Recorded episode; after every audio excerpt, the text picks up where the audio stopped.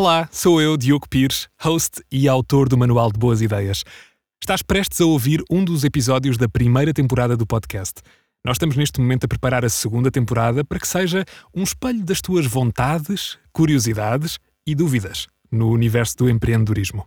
Por isso, na descrição deste episódio vais encontrar um link que te leva a um questionário super curto, mas muitíssimo importante para a próxima temporada do manual. Clica no link e responda às questões que deixei por lá. Obrigado. Agora sim, o episódio.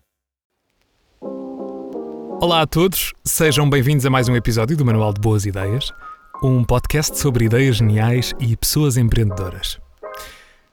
Nesta primeira temporada há, já publicadas, conversas com empreendedores das áreas têxtil, alimentação. Sim, vou corrê-las todas.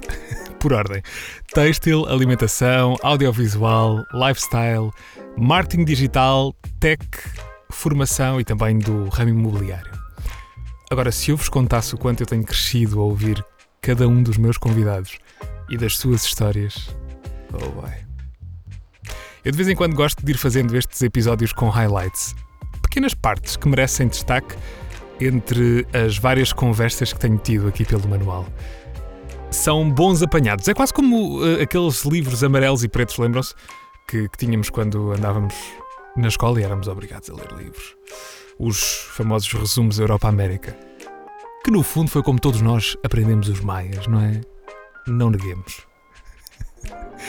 Bom, no início deste mês eu conversei com duas mulheres inspiradoras e não sei se é por terem feito tanto, se por terem mexido com tanto e tantas estruturas ou se pela paixão com que o fazem, e eu acho que isso é muito notório na conversa de, das duas. Mas é das conversas a que volto para beber da energia delas. Mafalda Rebordão e Sara Aguiar. Aqui fica um highlight do episódio 13 do manual. Eu acho que há uma coisa que nós temos as duas que é o principal motor de tudo isto que é vontade.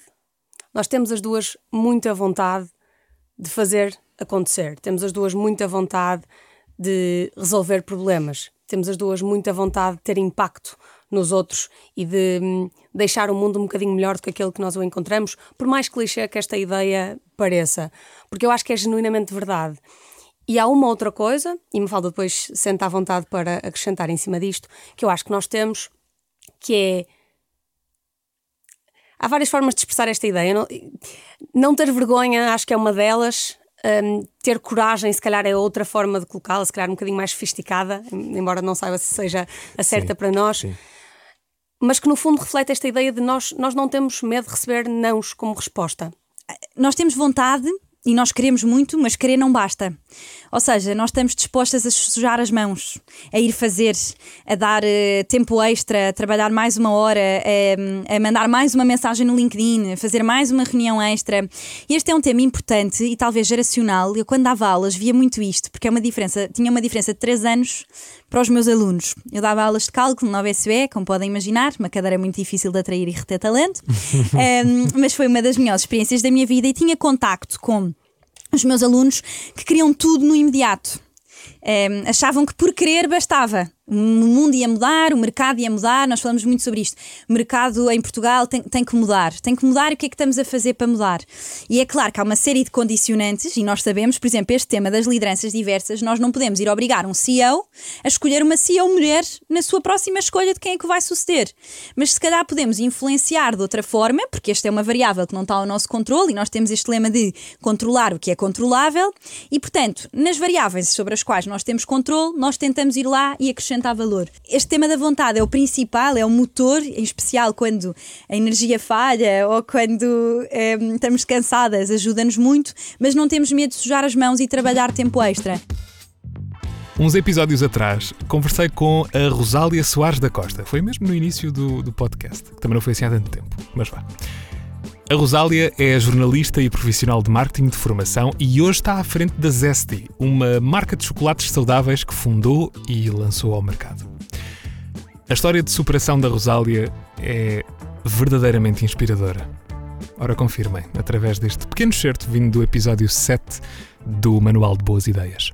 É muito importante tu estar sempre disposto a aprender e a saber um bocadinho de, de tudo e, acima de tudo, a, a resiliência, porque é preciso ser muito resiliente. Há muitos problemas que vão, que vão surgir ao longo da tua, da tua jornada e o que faz realmente a diferença é a tua consistência. Dia após dia, dares o teu melhor, dia após dia, dares o teu melhor e tu sabes que se tu colocares esse esforço, tu vais ficar, vais ter sucesso no teu negócio. E realmente há alguns dias em que tu te sentes desmotivada, sentes que não progrediu como tu querias, mas são esses dias em que tu continuas a trabalhar que vão fazer a diferença a, a longo prazo. Eu acredito, acredito muito nisso. E, e no início, quando eu estava a criar a Zesti, era aquela fase em que tu parece que estás um bocado estagnado, sabes? Estás a trabalhar num projeto há não sei quantos meses, mas ainda não aconteceu. Mas é criar, criar momento. Ah, houve um episódio em que falámos de dinheiro. Não sei se deram conta. Na verdade, falámos de dinheiro em vários episódios, mas a fundo falámos num episódio em específico. E os meus convidados de há umas semanas estão verdadeiramente à vontade para falar sobre isso ou não tivessem recebido já várias distinções pelas metas de faturação atingidas, através de funis de venda online, por exemplo. Falo, claro, do Paulo Faustino e da Regina Santana, fundadores de marcas como a Academia de Marketing Digital, o Marketing Masters, que este ano, aliás, que no próximo ano vai acontecer na FIL, um evento enorme que está a crescer de ano para ano, ou mesmo a Think Conference em Leiria, que foi por onde eu conheci tanto o Paulo como a Regina. Este pedaço vem do episódio 11 do manual se eu for para a internet dizer às pessoas, olha, trabalha durante muito tempo por 15 anos e daqui a 15 anos tu vais ser uma referência no mercado. Quem é que quer isto? Ninguém quer isto. Exato. Ninguém quer comprar isto. As pessoas querem o imediatismo, querem, querem o rápido. Em 3 meses, em 6 meses já estás milionário. E é fa e, e, e isto acontece. Há pessoas, sim, sim. há pessoas que ficam milionárias em dois anos, mas depois desaparecem. Uhum. É questão da consistência, não é? Não, porque imagina, mesmo em Portugal, eh, isto no Brasil é, é mato, mas, mas mesmo em Portugal, imagina, se tu, se tu ganhares 500 mil euros, 1 milhão de euros, para a maioria das pessoas, elas acham que têm dinheiro para o resto da vida. E aquilo desaparece tão rápido. Porquê? Porque a maioria das pessoas, nós não estamos preparados para lidar com dinheiro. Hum, porquê? Ninguém nos ensinou? Ninguém nos ensinou. Ninguém nos ensinou e nós também não fomos à procura. Ok? Porque hoje já há muita informação. Hoje não aprende ou não mas aprende sobre educação financeira que eu não quero. Mas falta a consciência de que certo. precisas aprender. Exatamente. Porquê? Porque quando nós olhamos para as pessoas que têm dinheiro, nós achamos que aquilo é fácil, tem dinheiro, compra o que quer. É? E porque há muitas crenças relacionadas com dinheiro que vêm dos nossos antepassados, não é? O dinheiro não cai das árvores uh, e esse tipo de coisas que nós ouvimos que moldam também a forma como nós lidamos com o dinheiro. A maioria das pessoas areja o dinheiro muito rápido. No episódio passado, a Patrícia Santos trouxe várias histórias sobre o mercado imobiliário e sobre como a tecnologia pode e deve ser colocada ao serviço das empresas, sobretudo numa ótica de automação de tarefas. Ou não fosse a Patrícia formada em Engenharia e Gestão Industrial? Com a forma como a tecnologia está de facto a evoluir, aquilo que nós temos muito claro é que é que vai fazer a, a diferença? Somos nós. Okay?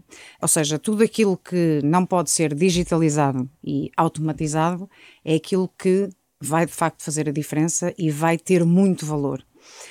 E estamos a falar de empatia, estamos a falar de ética, estamos a falar de, da experiência tácita que nós temos, estamos a falar aqui de uma série de, de valores que são inerentes ao ser humano. A questão é, para nós conseguirmos desenvolver estas competências, o que é que é necessário? Nós temos que alavancar e ter tempo. É aqui que a tecnologia entra, libertar-nos primeiro esse tempo e não faz sentido nós perdermos uh, horas a fio com atividades que podem ser automatizadas, que podem ser feitas por máquinas. E, portanto, a tecnologia para nós é fundamental neste aspecto. Tirar da frente todo o trabalho que pode ser uh, feito por máquinas, ele tem que ser feito por máquinas, não pode ser feito pelos recursos humanos, porque é extremamente valioso aquilo que é a relação com o cliente. Onde nós vamos fazer a diferença é conhecermos o mercado, em sabermos aquilo que está a acontecer, para realmente acrescentarmos valor ao cliente. Foram alguns pedaços que merecem o seu devido destaque entre os vários episódios e as várias conversas que temos tido aqui no manual.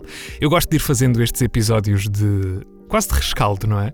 Um apanhado geral sobre partes importantes de, das conversas já publicadas. Convido-vos a ouvir todos os episódios, seja o episódio 13 com a Mafalda Rebordão e a Sara Aguiar, o episódio 7 com a Rosália Soares da Costa, o episódio 11 com o Paulo Faustino e a Regina Santana, ou mesmo o último episódio, aquele que saiu anteriormente, com a Patrícia Santos, o episódio 15. Na próxima terça-feira sai uma conversa em que ambos, eu e a minha convidada, viajámos para lugares onde não esperávamos encontrar-nos. A ideia que tinha para a entrevista, no fundo, caiu por terra e deu lugar a uma conversa muito melhor e que eu acho não poderia ter previsto. Uma partilha, sobretudo pessoal, de uma empreendedora de sucesso cuja missão, e isto diz ela, é construir pessoas e sonhos. Vale a pena subscrever o Manual de Boas Ideias para não perderem o próximo episódio. Basta subscrever o podcast na plataforma em que estão a ouvir este mesmo episódio e, se for no Spotify, há mais uma coisa que devem fazer: ativem as notificações, logo ao lado do botão de seguir, para que assim assegurem que na próxima terça-feira, quando acordarem, já está a notificação no telemóvel que vos leva a mergulhar na próxima conversa inspiradora aqui no Manual de Boas Ideias. Até terça.